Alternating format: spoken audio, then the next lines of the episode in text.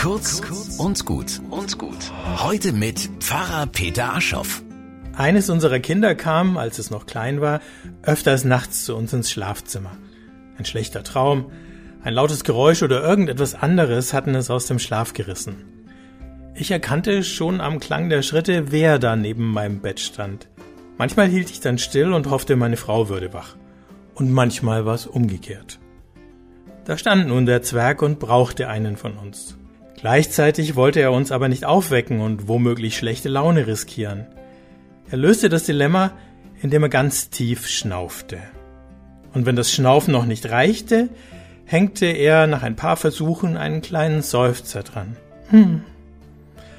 Damit hatte er dann eigentlich immer Erfolg.